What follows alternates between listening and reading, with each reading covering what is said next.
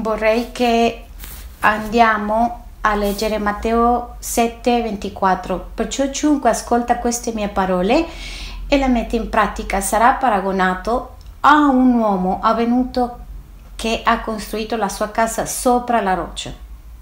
25. La pioggia è caduta, sono venuti i torrenti e i venti hanno soffiato e hanno investito quella casa, ma essa non è caduta perché era fondata sulla roccia.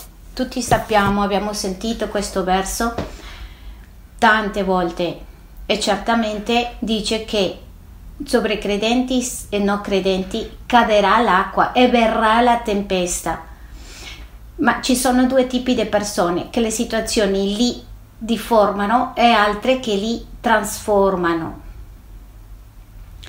E noi siamo di quelle che le situazioni ci trasformerà. Diamo un applauso al Signore per questo. Almeno così vorremmo nella Chiesa che le situazioni si trasformano. E penso che non lo so con chi parlavo l'altro ieri e dicevano che da quando è cominciato la pandemia del Covid-19 non noi ci siamo fermati, certamente non ci siamo fermati.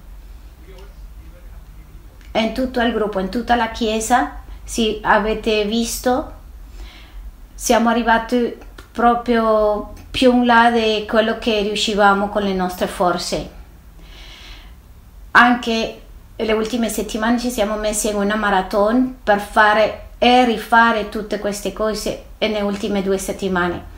Allora il versicolo 26 dice e chiunque ascolta queste mie parole e non le mette in pratica sarà paragonato a un uomo stolto che ha costruito la sua casa sulla sabbia. E che succede con questa casa che ovviamente la porta via?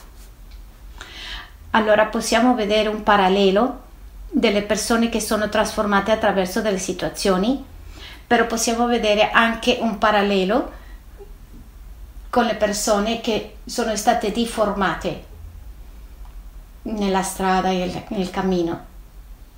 E stiamo entrando in una nuova etapa, in questa nuova normalità.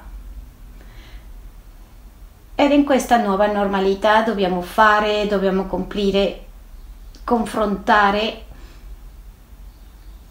punti nuovi, regole nuove. E come Chiesa dobbiamo anche confrontare queste cose. Ci sono riunioni online e ci dobbiamo preparare per questi confrontamenti che avremo. Adesso possiamo avere 50 persone in più, abbiamo più spazio, siamo in un punto molto importante, non possiamo abbassare la guardia nei leader, nel servizio, come Chiesa, non possiamo abbassare la guardia. Per il messaggio di oggi è dobbiamo continuare a combattere, è questo che vorremmo come Chiesa.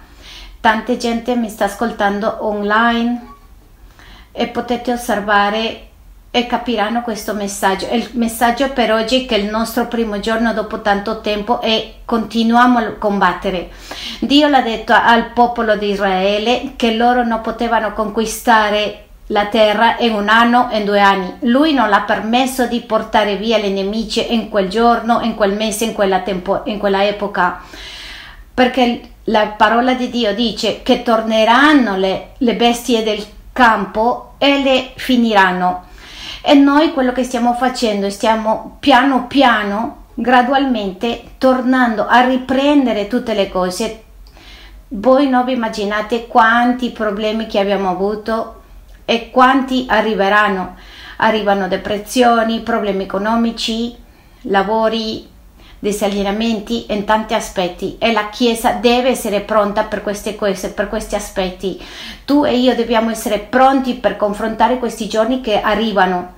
Perciò questo non è un tempo di alzarci e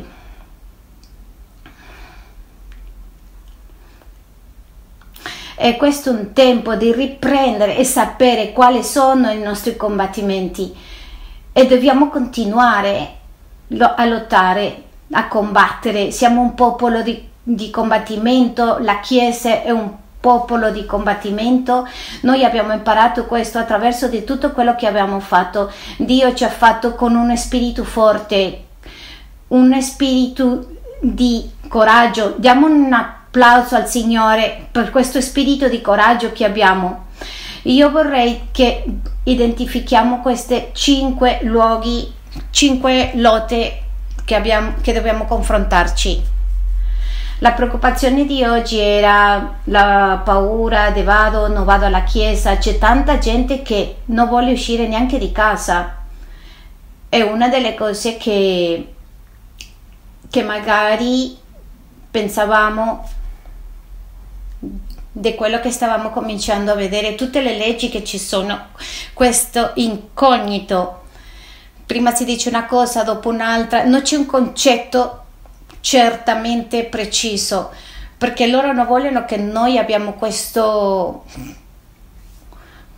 questo concetto chiaro, sino che c'è l'incognito e questa, questo incognito sta creando una instabilità.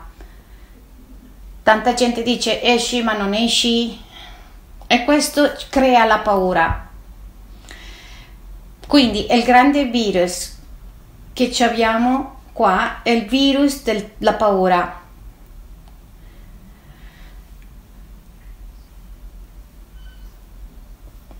La paura è molto importante.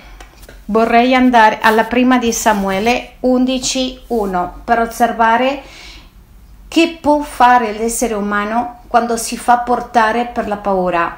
E qui dobbiamo essere molto forti, molto coraggiosi in come confrontare le situazioni.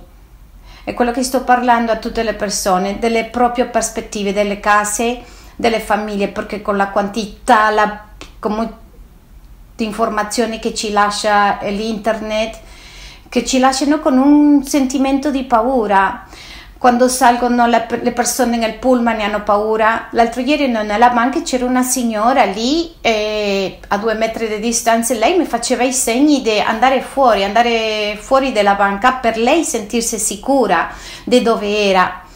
Perché si sentono incerti, perché non sappiamo certamente quello che sta succedendo. Per noi è un'altra storia, perché noi siamo il popolo di Dio.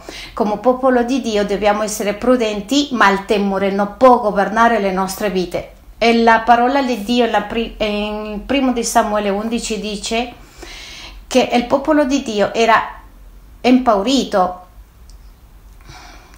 E sentite, Nas, ammonita, salì e si accampò contro Laves di Galad.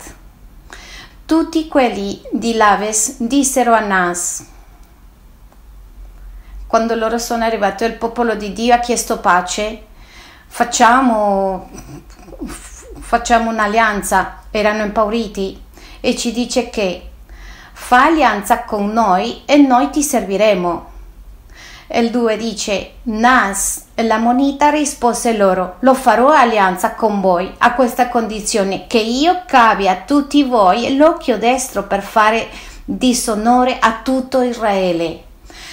E quando tu e io sentiamo questi versetti che la, la Bibbia ci parla, è al sapere che la parola di Dio ha un peso come nessuno c'è in questo mondo, ci vediamo, vediamo che il nemico vuole mettere, stabilire questa paura e farci arrendersi, arrenderci a Lui e sonorare al nostro Dio quando Mosè le diceva per favore non permettere questo perché che cosa dirà il popolo e come, che cosa finiranno a pensare di te. Pensate che, che paura che avete. E questa è una delle lotte, uno dei combattimenti che avremo, la paura dell'economico, la paura, la paura della famiglia, la paura delle situazioni, la paura a che magari sono una persona che contagia, la paura che tocco, non tocco, Tanti paesi nordici stanno insegnando ai bambini a non toccarsi, a non abbracciarsi. Arrivate, ma è vietato giocare fra loro. Potete vedere questo danno che sta causando in questa società e questo dovuto alla paura. E qui vediamo il popolo di, di Dio che era impaurito al punto che il nemico le ha detto io sto con te, ma togliti un occhio. Tu ti puoi immaginare questo? E guarda cosa risponde in questo momento. E il versicolo 3. Gli, gli anziani di Laves gli dissero concedete sette giorni di tregua perché inviamo dei messaggeri per tutto il territorio di Israele. Se nessuno verrà in nostro aiuto, ci arrenderemo a te. Quando la gente è impaurita può accettare tante cose, tante condizioni, ma non può essere così. Queste situazioni provocano tanto, tanto, tanta paura. Tu e io non possiamo fare questo. Tu e io ci dobbiamo alzare come una chiesa che crede, che è forte, che nel nostro cuore c'è un respaldo, di, che noi abbiamo un respaldo, un, un Dio che ci sostiene, che tutte le cose che stiamo facendo sono sostenute da Dio, che abbiamo questo, questo, questo Dio che ci sostiene tu non ti puoi arrendere perché hai la paura, perché tu non hai il tuo domani sicuro. Una cosa è essere prudente e un'altra essere pauroso. E questo eccesso di paura, questo ci può arrendere, ci può rovinare.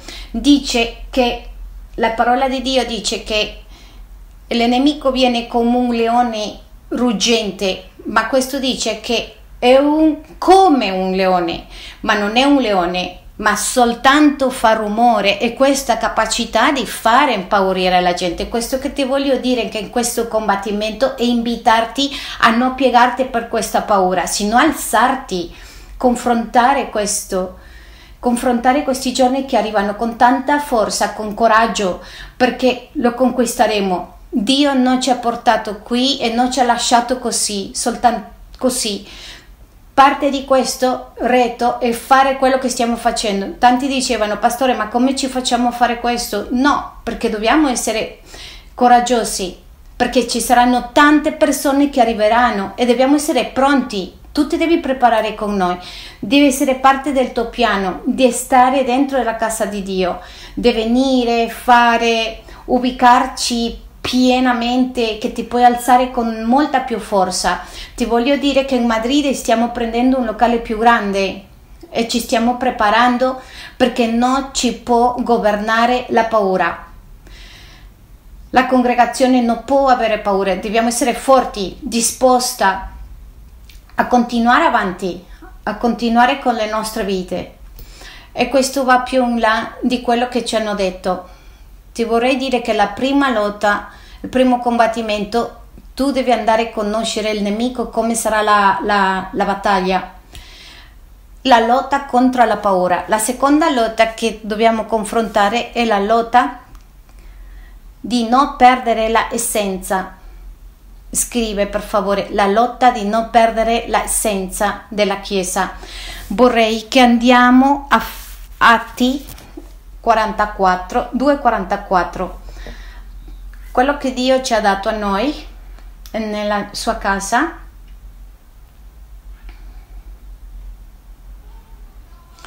è stata di tanta benedizione e sarà di tanta benedizione. È stato sostenuto, è stato sostenuto, ma proprio così fortemente di questi pilastri.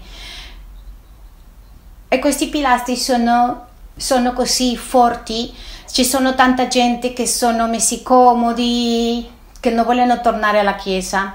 Queste persone hanno preso, hanno preso l'abitudine di stare tranquilli, magari non avevano la stessa visione. Il problema che abbiamo, abbiamo vissuto adesso per tanti cento giorni possiamo vedere facilmente che si può perdere questa visione. Tu a casa tua fai una cosa, un'altra, è così facile di, di perdere la visione. Abbiamo visto nelle scuole, i ragazzi dicono che questa sarà una delle, delle promozioni meno educate, diciamolo così, meno ubicate, meno educate di tutti i tempi, perché gli studenti stanno perdendo la visione. Perché perdono la visione gli studenti? Perché stanno a casa, hanno tante cose che lo trattengono, che si distraggono, fanno tante cose nel giorno dopo giorno che gli studenti perdono la visione di quello che stanno facendo, ma noi come Chiesa dobbiamo tornare ai principi, all'essenza. È il motivo per questo, la, che la vita è stata cambiata, mm, devo guardare sotto e sopra adesso, e mantenere, fare lo basico della vita cristiana. E adesso vediamo un po' delle cose basiche della vita cristiana. Vediamo se lo riusciamo a vedere nello schermo. Dice, tutti quelli che credevano stavano insieme e avevano ogni cosa in comune. Guardate, quello che primo, la prima cosa che aveva la Chiesa è stato che erano tutti in una sola visione, tutta la Chiesa con una sola visione, andava, dove, dove la pilota dell'aereo loro avevano la visione. Importante che tu hai una visione nella chiesa che sai dove, dove vai. Tanta gente quando arrivavano nella chiesa mi chiedevano il pastore vuole passarsi subito all'ufficio, dicevano no, no, io dicevo no, io quello che voglio è che noi riusciamo a spiegargli a tutti quanti quello che stiamo facendo. Devi sapere dove andiamo e la mia intenzione, non lo so, è quasi con tutti l'abbiamo fatto, è fargli un tour di tutto quello che stiamo facendo. Perché? Perché abbiamo bisogno che tu sappi qual è la visione. Il successo della prima chiesa, la chiesa che ha trasformato il mondo, è stata che tutti erano sotto questa visione, tutti sapevano dove andavano e se tutti come chiesa il fattore di, cresci- di crescita è questo, dobbiamo sapere e appoggiare a questa visione e lo possiamo vedere qua, tutti abbiamo la cosa in comune, se servivano l'uno con gli altri il processo nostro come Chiesa è tornare e servire a quelli che sono accanto a noi e tornare a stare qui, a condividere tutte le cose e i bisogni erano, tutti si aiutavano. E questo è il desiderio che dobbiamo fare oggi. Il versicolo 45 dice, vendevano le proprietà e i beni e li distribuivano a tutti, secondo i bisogni di ciascuno. 46 e ogni giorno andavano assidui e concordi al tempo, rompevano il pane nelle case e prendevano il loro cibo insieme con gioia e semplicità di cuore. Una delle caratteristiche della paura è che paralizza le persone.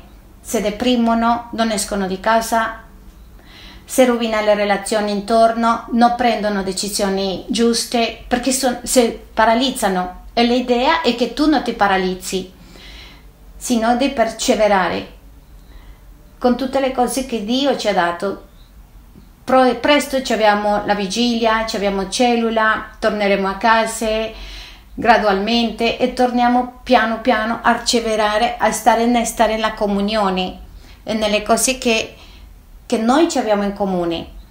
Tu devi essere pronto. Non sappiamo se la prossima settimana dobbiamo prenotare, magari facciamo due riunioni per accomodare a tutte le persone che vengono. Sì, magari dobbiamo fare da giusti nella parte di dietro della chiesa. Siamo pronti per fare tante cose e dobbiamo arrivare dove dobbiamo arrivare. E dobbiamo essere pronti per qualsiasi situazione e reagire come dobbiamo reagire. E questo è parte che dobbiamo collegarci in questa situazione, in questa visione. E adesso dobbiamo tornare in un modo molto graduale.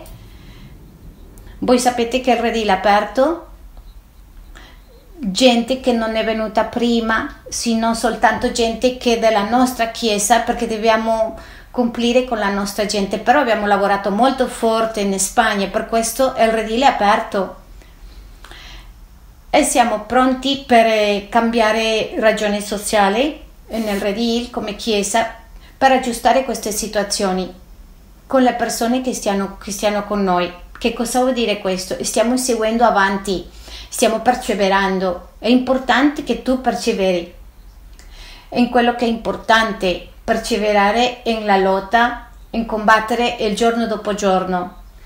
Una delle caratteristiche è perseverare unanimi Ah. E dice, rompevano il pane nelle case e prendevano il loro cibo insieme con gioia e semplicità di cuore. perseveravano tanto la Chiesa primitiva nella comunione, la semplicità, in condividere il pane, in parlarci, in stare l'uno con gli altri, condividere l'amore di Dio. È importantissimo questo. La colla è l'amore, la colla della Chiesa è l'amore, il collegamento della Chiesa è l'amore. L'altro ieri avevamo una conversazione dove era, non eravamo d'accordo, ma io le dicevo non fa niente se non siamo d'accordo, ma quello che è importante nella Chiesa, quello che ci tiene che attaccare, mantenerci insieme, collegare è l'amore. Qui non fa niente chi c'ha ragione, chi no, chi ci ha torto. L'importante è amarci. È quello questo che ci importa di più. E le cariche si vanno correggendo ma eh, dobbiamo essere disposti a amarci. E questa è la visione, questa è la caratteristica della Chiesa. E questa Chiesa era molto attaccata, non c'era nessuno che le, le togliere uno. Il collegamento è l'amore. La gente che arriva nuova non sa, che, non sa che c'è una persona da vent'anni e queste due persone devono essere attaccate. Perché? Perché l'amore è il collegamento, non, il, non la conoscenza. Hanno vent'anni di diversità, ma se si uniscono nell'amore è il successo. Dai, alziamoci in piedi, battiamo le mani a Dio. Un applauso gigante a Dio. Un applauso al Signore. Ascoltate quello che dice il versicolo 47 lodando a Dio e godendo in favore di tutto il popolo il Signore, ripetete con me, Gode- godendo il favore di tutto il popolo, il Signore aggiungeva al loro numero ogni giorno quelli che venivano salvati. Battiamo le mani, applaudiamo al Signore accomodatevi, sedetevi. Ascoltate quello che dice il Signore. Il Signore dice che se noi abbiamo questo collegamento dell'amore che è molto importante e se vediamo uno all'altro come superiore, allora con, la, con l'allegria e la semplicità lo diamo al Signore. Avevamo favore con la gente. Quello che ci fa avere questo favore, essere testimonianza, per la gente di fuori è precisamente questa semplicità di cuore e l'essere capaci di essere continuamente perseverando. Guardiamo, guardiamo questo, no, nessuno ci muove, nessuno ci sposta, continueremo insieme in quello che dobbiamo fare e questa è la visione della Chiesa, questa è la visione della nostra Chiesa. Il combattimento è così.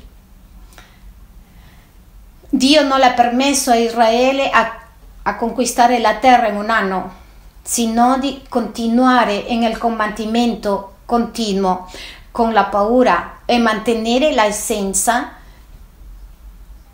di amore nella Chiesa. Ogni giorno per, per un motivo andiamo a evangelizzare, a condividere, ma Dio si incarica di darci gente Sai, quando, quando, arriva tutta questa gente ci sarà spazio per tutti questi che arrivano, tutta la gente nuova. Amen. La terza lotta che dobbiamo confrontare e quelli che ci ascoltano online è la lotta per reinventarci e stare freschi. La lotta, per favore, ripetete con me, reinventarci. Più forte, reinventarci. E nei Romani capitolo 12, 2 dice non conformatevi a questo mondo, ma siate trasformati me- mediante il rinnovamento della vostra mente affinché conosciate per esperienza quale sia la volontà di Dio, la buona, bo- grandita e perfetta volontà.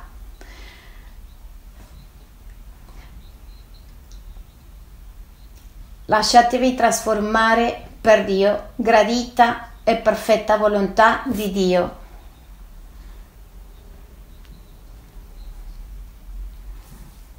Che c'è è buona, gradevole e perfetta. Noi siamo esseri umani e veniamo di abiti. È una delle cose che siamo venuti ultimamente a, abituarci a un ritmo di vita, a che ci pagano, abituati a riposare, abituati a certe cose. E il Signore dice no, devi rinnovare.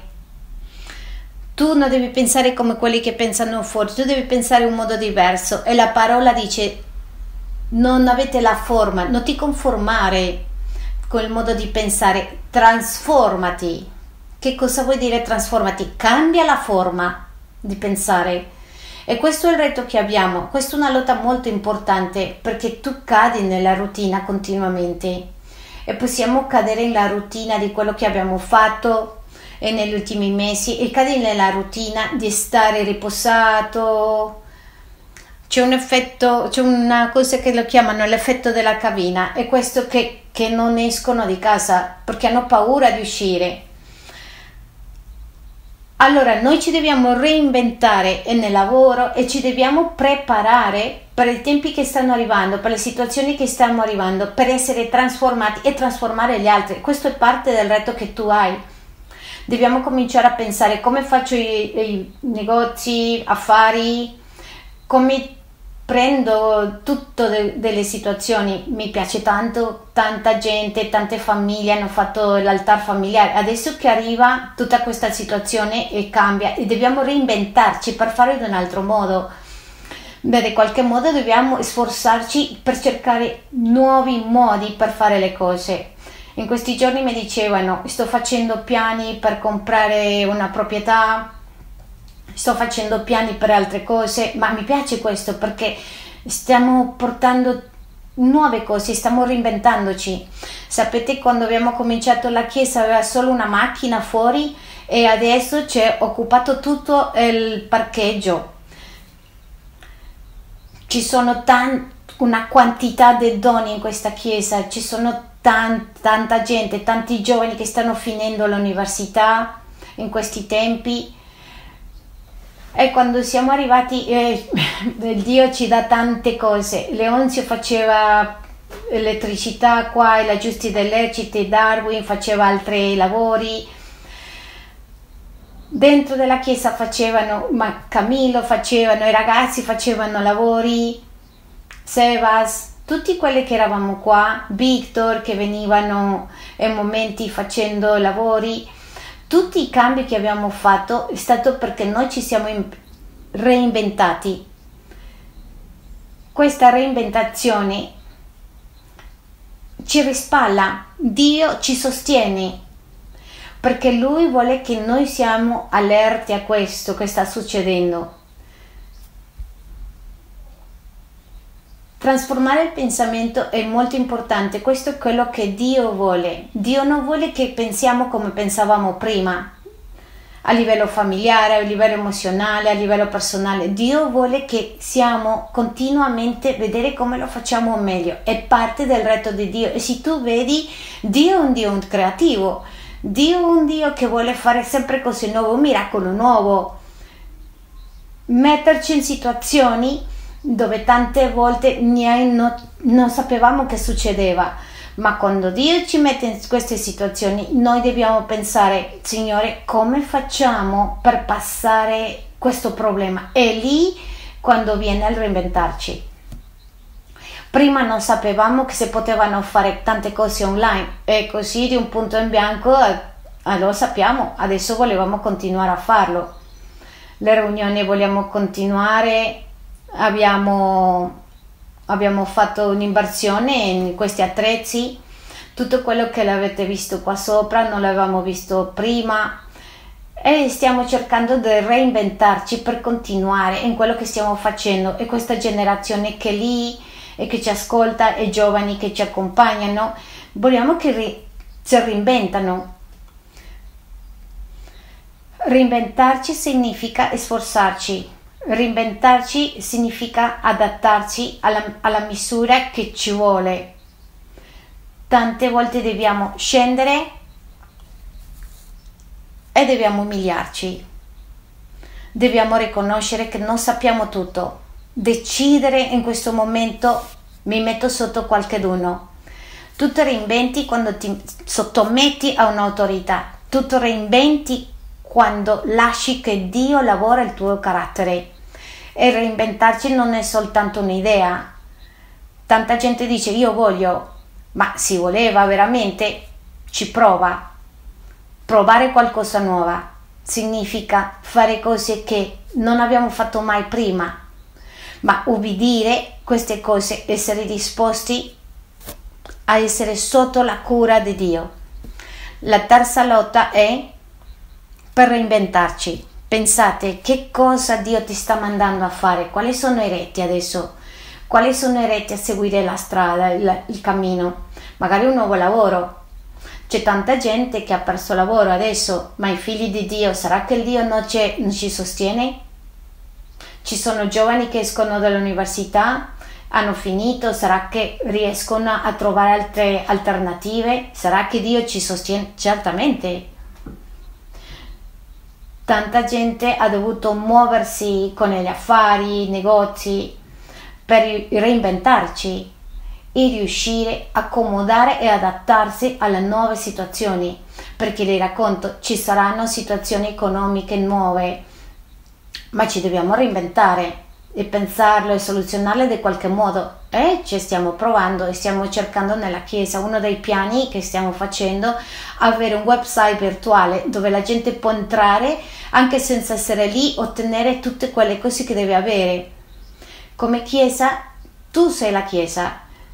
Sì qualcosa possiamo di questa situazione in quello che Dio ci sta mettendo e dobbiamo reinventarci insieme. Amen Amen. La quarta lotta che vorrei che capiamo in Apocalisse 3, 7 è la lotta per non chiudere la porta, la lotta più forte, la lotta, ripetete com'è, la lotta per non chiudere la porta dell'opportunità. Ascoltate cosa che dice Apocalisse 3, la chiesa di Filadelfia dice all'angelo della chiesa di Filadelfia scrivi queste cose dice il santo e veritiero colui che ha le chiavi di Davide colui che apre e nessuno chiude e che chiude e nessuno apre. Ripetete come quando colui che apre e nessuno chiude che chiude e nessuno apre e Lotto dice, lo conosco le tue opere, ecco, ti ho posto davanti una porta aperta che nessuno può chiudere, perché pur avendo poca forza, hai, avendo poca forza, hai servato la mia parola e non hai rinnegato il mio nome. La chiave di quello che dice Dio a questa chiesa dice, io ti ho dato una porta di opportunità, la porta di opportunità è la sua parola e quando parliamo del, di questa parola è per arrivare a gente, a posti. C'è gente che tu, tu conosci io non conosco e c'è gente che tu conosci e nessun altro in questa chiesa conosce e Dio usa questo e questa si chiama la porta di opportunità. E quando Dio si avvicinò a Mosè le dice che cosa c'hai nella tua mano e Mosè le dice io ho una vara, allora io ti mando a governare Israele. Quando Davide si avvicina a Dio, dice fa che cosa hai nelle tue mani? Eh, io sono pastore di pecore e io voglio che tu sia il pastore di tutto Israele.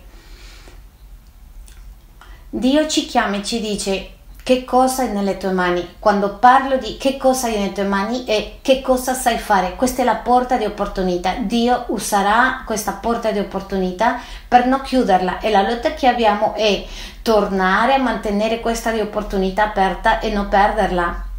E lui dice, anche se avete poca forza, magari noi come chiesa o qualche, qualcuno dei ragazzi pensano che hanno poca forza e che pensa che Dio non lo porterà da nessun'altra parte. Magari tu pensi in questo momento che pastore, io non parlo inglese, magari tu pensi che tu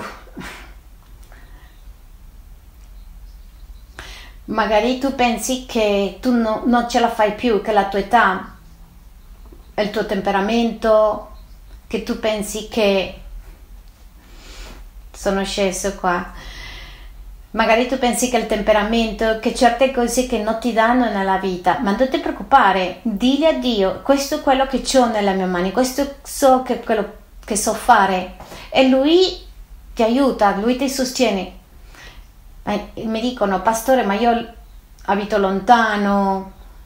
No, tu devi mantenere la porta aperta che Dio ti ha dato, la porta che Dio ti apre, che Lui ti sta chiamando e tu quello che c'è nella mano è quello che userà Dio. Magari non lo userà in questo momento, lo userà con il tempo quando tu formi il tuo carattere, perché la porta di opportunità va direttamente relazionata con il carattere. A tante persone non le può mettere a fare certe cose se non ha imparato altre. Per quello dice, io vi ho messo una porta che non si può chiudere. Bene, io vi ho messo in una porta che nessuno può chiudere. Le porte che Dio apre con voi, nessuno le chiuderà.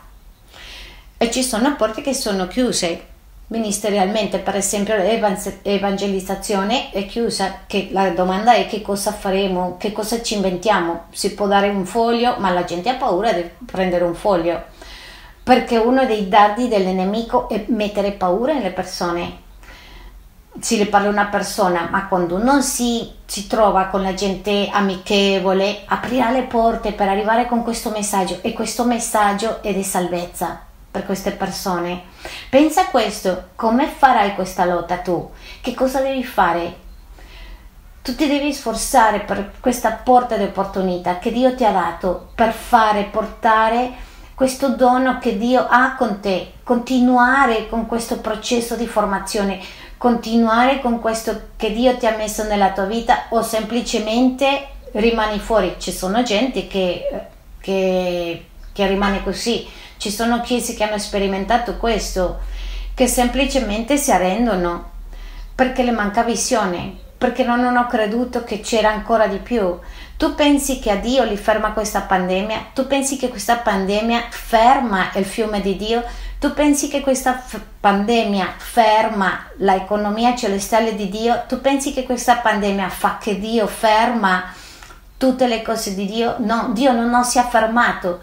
Lui si alza e ci alza tutti con, con, lui. Dio non si fermerà questa situazione, questa situazione non fermerà Dio, non c'è niente che ferma a Dio, non c'è niente che ferma Dio. Diamole un applauso a Dio, un applauso e loda lo diamo a Dio, che riuscirà a fermare a Dio. Niente, Dio continua a fare. E la Chiesa è più forte. Dal primo giorno che hanno cominciato a trasmettere, abbiamo cominciato a vedere più gente che ascoltava.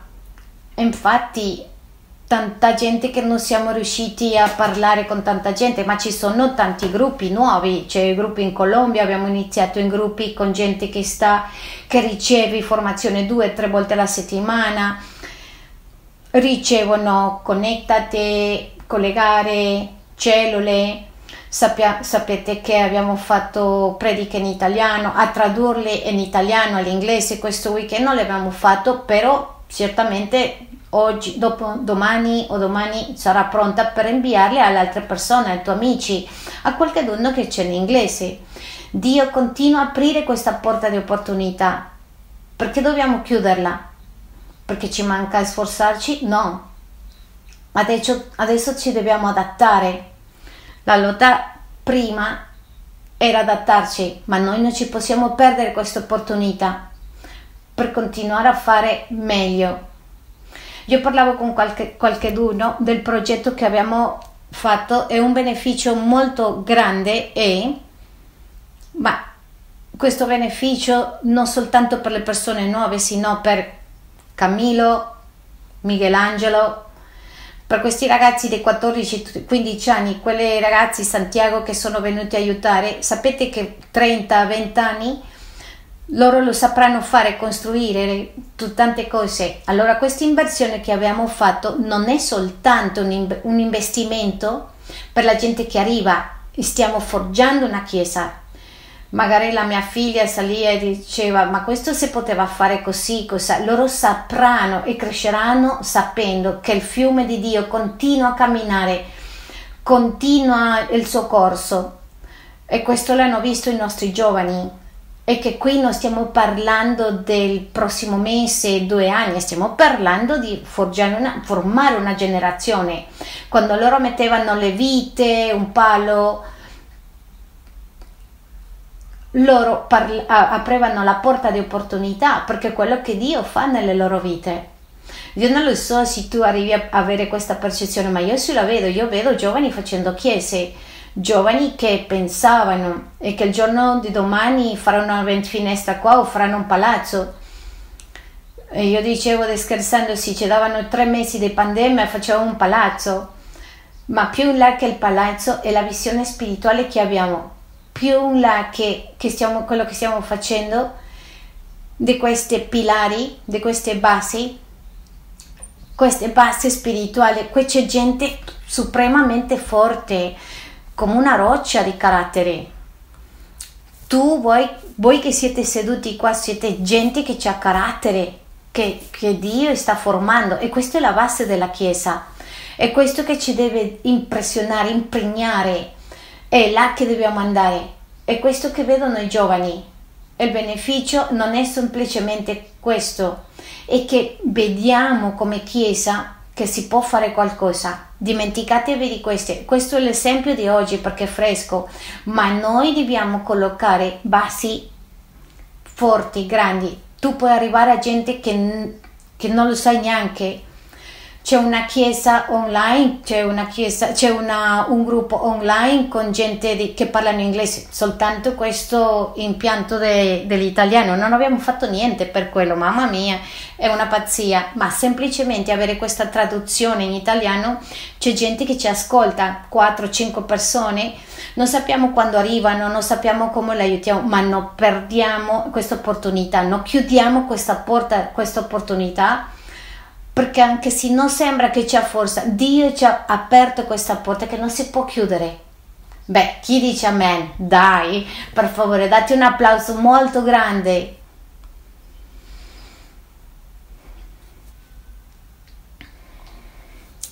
Allora, questa è la lotta che dobbiamo avere, che non si chiuda la porta dell'opportunità. E nel posto dove sei, c'è un altro passo, un passo a dare. Pensa che, che passo, qual è il passo che devi dare. Pensa qual è il passo che devi dare. Più tempo di pregare. Pensa qual è il passo che devi dare. Qual è il prossimo passo che devi dare. Pensalo. Tu lo devi analizzare. Dobbiamo fare questo. Come Chiesa abbiamo un desiderio di continuare prima che passava questo che è successo avevamo una struttura che stavamo formando, diciamo una struttura a livello educativo o formativo dove avevamo tanto materiale, ma questo deve continuare, in questi giorni continuerà. Allora il prossimo passo non lo sappiamo, Abbiamo, quando finiamo questo progetto continuiamo, andiamo avanti. La gita a Israele l'anno scorso le l'ho detto, penso che l'idea di Israele è un po' difficile. Sforzati. Pochi si sono sforzati. Non lo sappiamo se questo anno ci sarà, ma c'è da dire, sforziamoci, perché Dio ci sostiene. Fede onora Dio, Dio onora fede. Per questo non si può chiudere la porta dell'opportunità, dobbiamo mantenerla aperta. E la quinta lotta è mantenere viva la fede lotta con il temore, la lotta per reinventarci. Abbiamo bisogno di gente fresca. Questo ti deve avere togliere tutte queste strutture mentali della paura, devi romperle. Ed in qualche modo, dopo questa situazione, che Dio ci, ci dà il favore perché noi siamo usciti con più forza, questo impulso per fare questo passo è venuto da lì. tu, voi avete visto che eravamo in un momento molto difficile, continuavamo lì a predicare e questo si deve impregnare di parte nostra da parte della Chiesa, continuare, continuare, gente come Alvaro, come Caterina erano tutti i giorni qua, finivano il lavoro, venivano qua a aiutarci. Non perdete la fede, continuate. Il meglio sta per arrivare. Il, il meglio è l'arrivo del nostro Re. Un applauso grande al nostro Signore.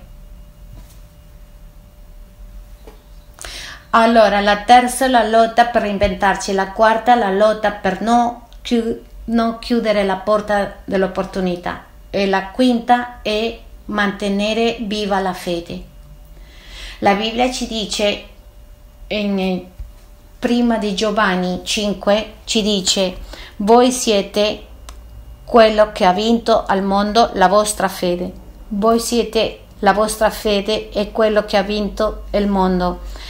In Efesini 6 dice prendete oltre a tutto ciò lo scudo della fede con il quale potrete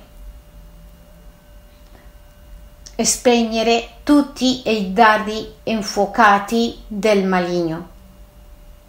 Guardate che siamo in una lotta spirituale.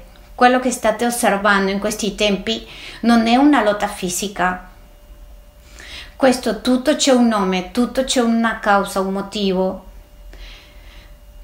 Tutto questo modo delle economie, dei paesi, tutto questo bombardamento dell'internet c'è una causa spirituale. Questo non è semplicemente una cosa naturale quello che sta succedendo in questo momento.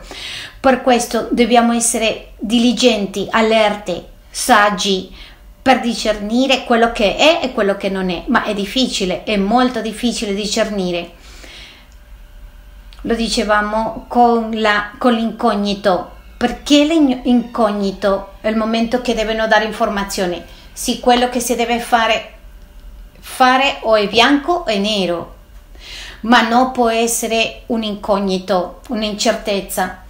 Tutte queste informazioni, come si sta generando tutto, provoca paura.